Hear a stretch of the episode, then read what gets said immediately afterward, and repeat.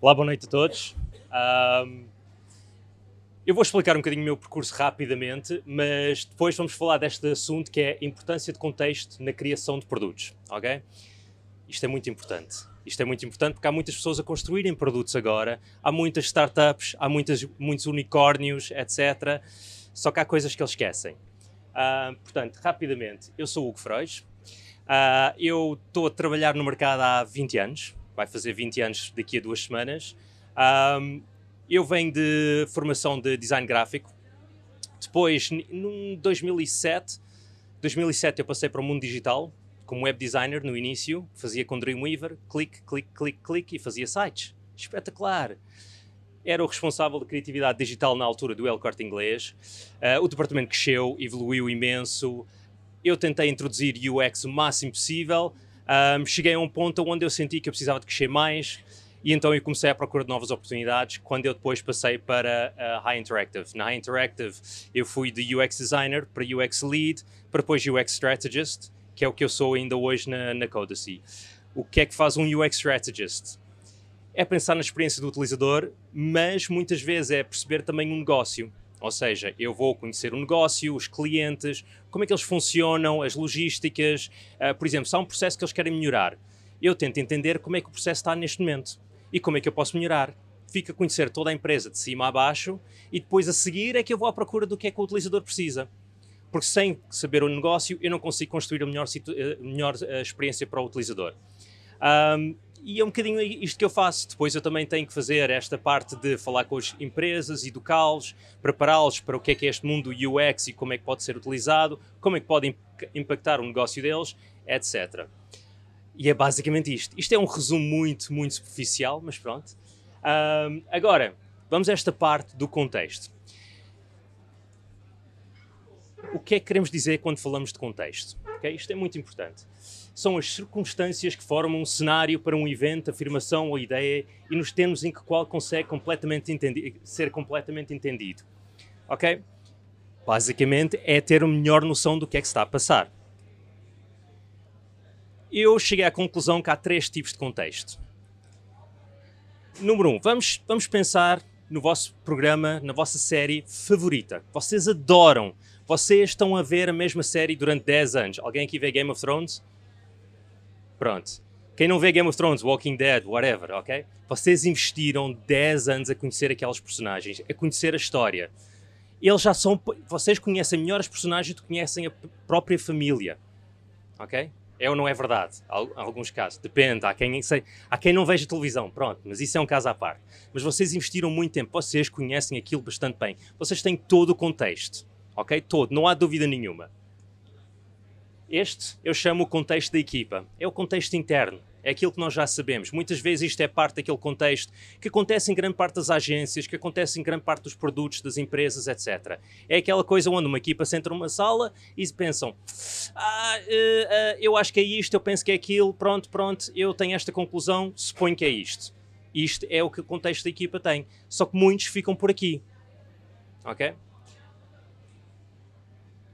Aqui está um exemplo de experiência, ok? De contexto, ter contexto. I can't find the right key. Eu tenho que pôr isto em inglês porque em português não tinha o mesmo sentido. Então, se eu olho neste contexto, ok? I can't find the right key é uma chave. Estamos a falar uma chave para uma fechadura. E música é o tom, é a nota, ok? Free of charge. Bom quando é em saldos, é uma coisa grátis, espetacular péssimo quando o seu telefone não, tá, não tem carga. Parou, parou, acabou a bateria. I have a new boyfriend. Não é mau quando a tua filha em si apresenta um novo namorado. É péssimo quando é na, na, na prisão. Contexto. Faz uma diferença. O pior erro, isto foi John Carroll que disse, que é o pior erro que se pode fazer em um designer é resolver o problema errado. Infelizmente isto acontece muito. Agora, nós temos aquele nosso amigo, a nossa namorada ou namorado, aquele primo, que nós agora queremos apresentar a nossa série favorita. Ele senta-se para ver o programa e começa: Quem é aquele? Ah, mas qual é que é? Porquê é que ele não gosta daquele? Eu não estou a perceber nada. E tu?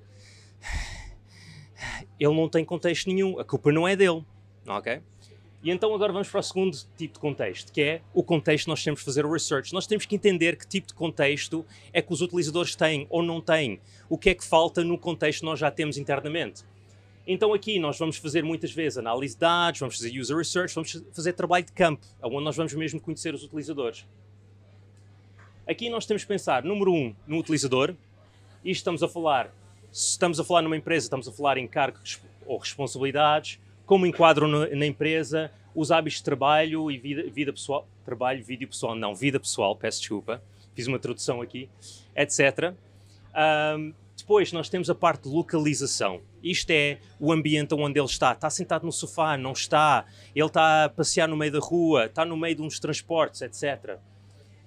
Depois aqui, o nível de conforto. Está encostado atrás, está numa cadeira rija, desconfortável, está com luzes péssimas, tudo isto também faz uma diferença. E depois as emoções. Vamos ser honestos. Vamos tentar fazer uma coisa numa aplicação quando estamos altamente estressados, correu mal, o carro avariou-se, eu estou no meio da estrada e eu preciso ligar alguém. Vai correr mal, sempre. Numa emergência, aplicações para resolver. Ah, os, os utilizadores precisam de contactar em urgências uma pessoa quando está numa urgência não consegue, ok? É difícil, é difícil. E então é precisamente, nós temos que pensar nestas emoções. Também se uma pessoa está bem disposta, vai durar alguma coisa. Não quer dizer que ele vai durar todos os dias. Naquele dia ele estava bem disposto. Pronto, aqui nós estamos a pensar de volta, outra vez, às duas pessoas, ok? Vocês acabaram de agora apresentar o vosso colega, família, etc vocês fizeram uma introdução do que é que é a série. Viram todas as temporadas com eles, ou apresentaram-nos a todas as temporadas e eles viram tudo. E agora eles sentam-se à nova temporada que vai estrear. Eles já têm contexto. O que quer dizer que estamos todos agora felizes. Okay? Porque nós todos temos contexto de, exatamente o que é que é importante e todos temos noção do que é que está acontecendo na história. Não há aquelas perguntas parvas. Se calhar eles até têm mais contexto do que vocês, porque eles acabaram de ver as temporadas todas, vocês não.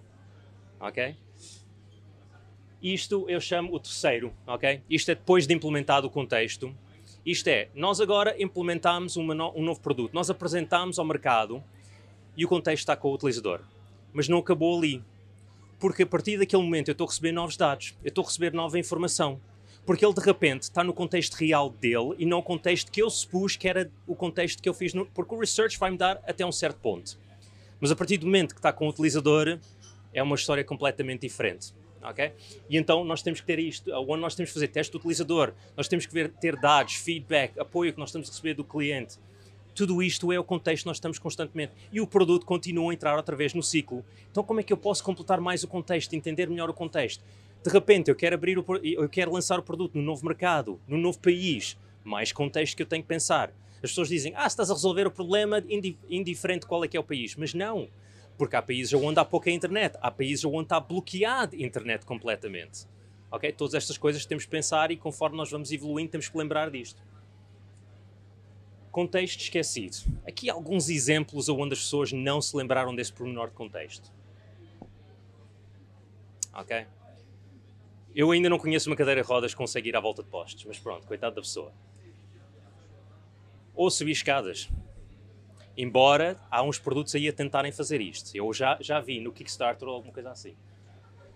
Um, pronto, aqui temos a casa bem das senhoras e aqui temos é, é a saída de incêndios, a saída de, a saída de emergência. Mas parece a casa bem dos homens, não é? Pronto, uma pessoa pode baralhar-se. Restroom. Aqui a parte esquisita é, tu tens braille, não é? Para, para os cegos, atrás de um vidro, impresso num papel como é óbvio, não vai funcionar.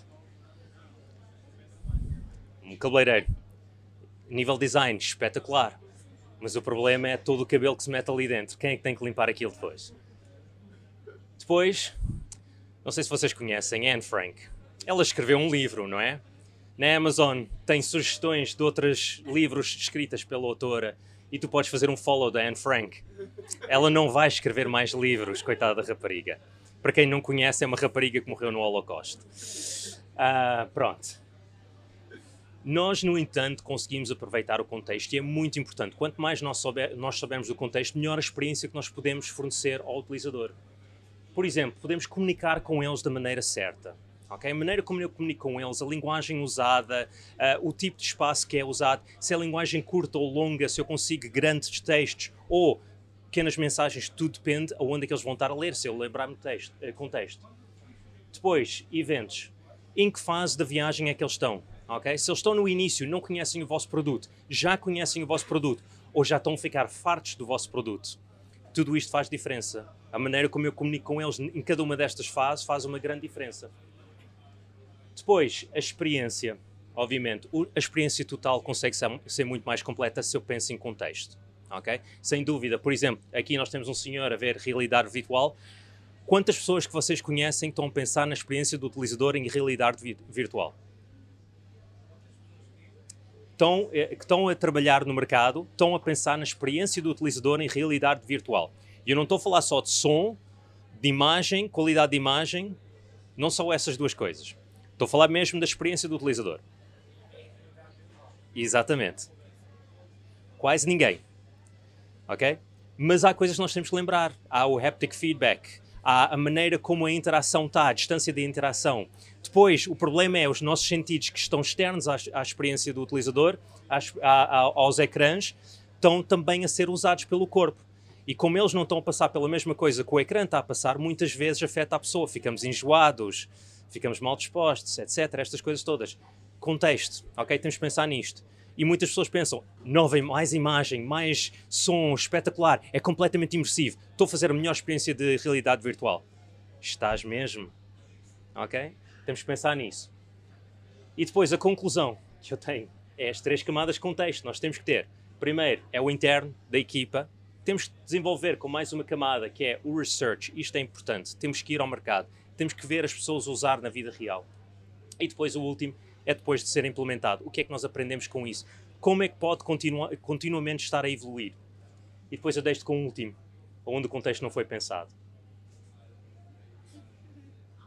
Tem os dois sensores e está num loop contínuo.